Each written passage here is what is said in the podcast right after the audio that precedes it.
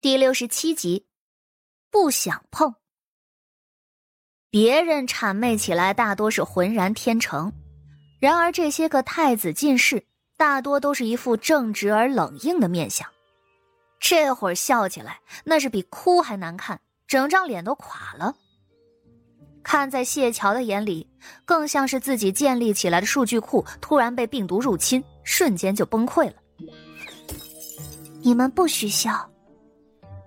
周卫宗等人的笑容瞬间一收。半仙，可是看出什么来了？这冤魂还有这等怪异喜好不成？这么一想，秦志算是他们这群人里头最皮实、最阳光的了。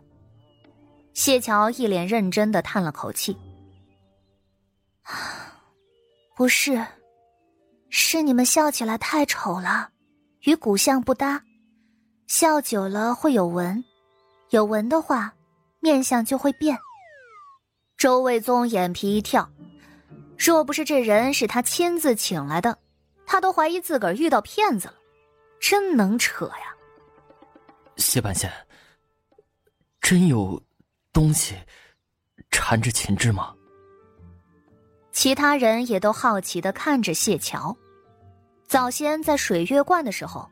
莫林子说：“秦志的身边有脏东西，他们也瞧不见，所以这话也是半信半疑。可是都这么久了，找的大夫不知凡几，愣是治不好，所以他们对莫林子的话也就更上心了。”只见这会儿，谢桥凝重的点点头：“嗯，是的，有个水生魂。”可是，秦志做人还是不错的，怎么会招惹上这东西？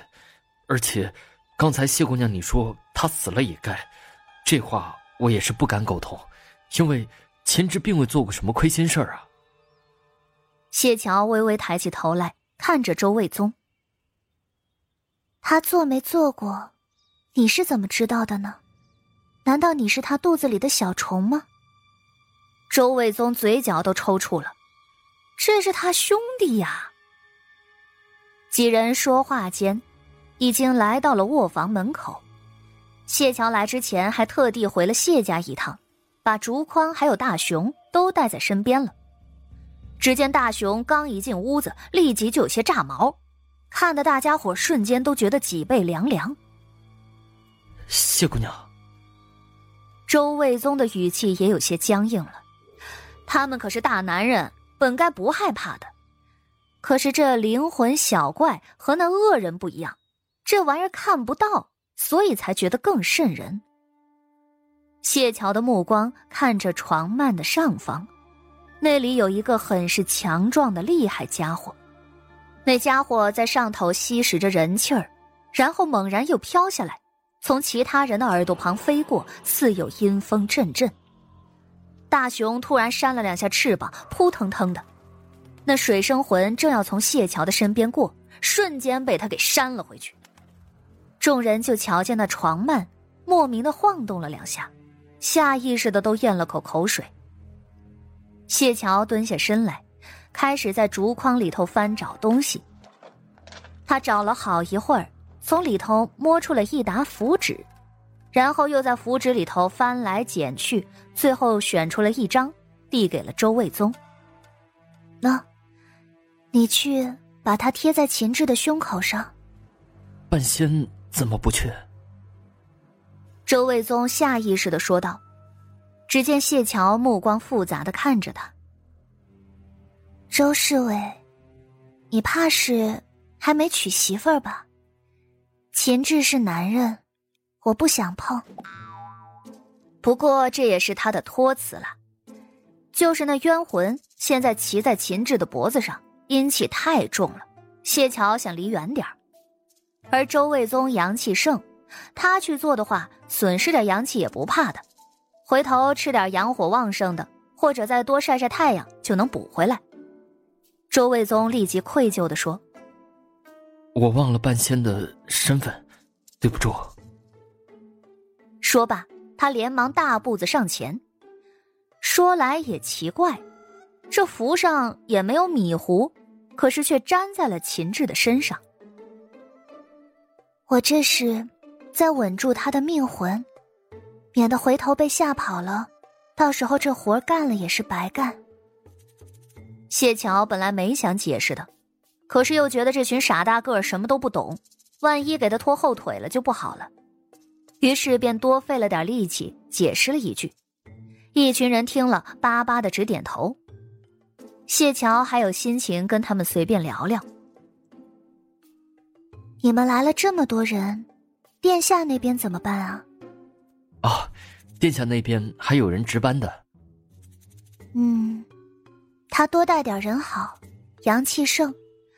若是有什么艳魂靠近的话，看到你们这么多鲜嫩的大男人，指不定就不想找他了，还得排队，多累啊！周侍卫闻言脸色就是一变，这说的啥呀？谢半仙，他才张嘴，谢桥就道：“我随便说说，你别当真啊。殿下长得挺好看的，活的死的，都喜欢他也是正常的。”周侍卫觉得自己更懵了，而这时，谢桥又拿出了一个小香炉，认认真真的上了九炷香，然后又磕了九次头。周卫宗他们也不懂，又怕犯忌讳，就跟在谢桥的身后跪成一排，一起磕了九次。紧接着，谢桥拿出了一把用铜钱绑成的剑，那剑上还系着红绳。他又摸出了一张符，凭空一扔，再拿剑一指，突然砰的一声，符竟然在半空中烧开了，总觉得像是在看什么戏法一样。丹天火云。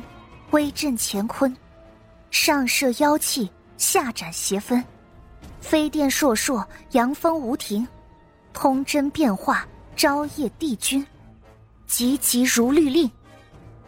突然，谢桥轻喝一声，指腹从那铜钱剑划过，众人便觉得那剑上像是有雷光电色闪过一样。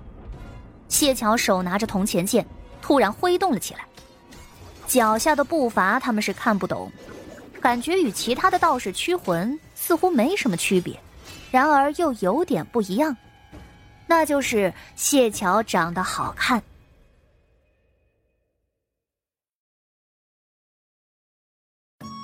本集就播讲到，感谢您的收听，去运用商店下载 Patreon 运用城市，在首页搜索海量有声书，或点击下方链接听更多小说等内容。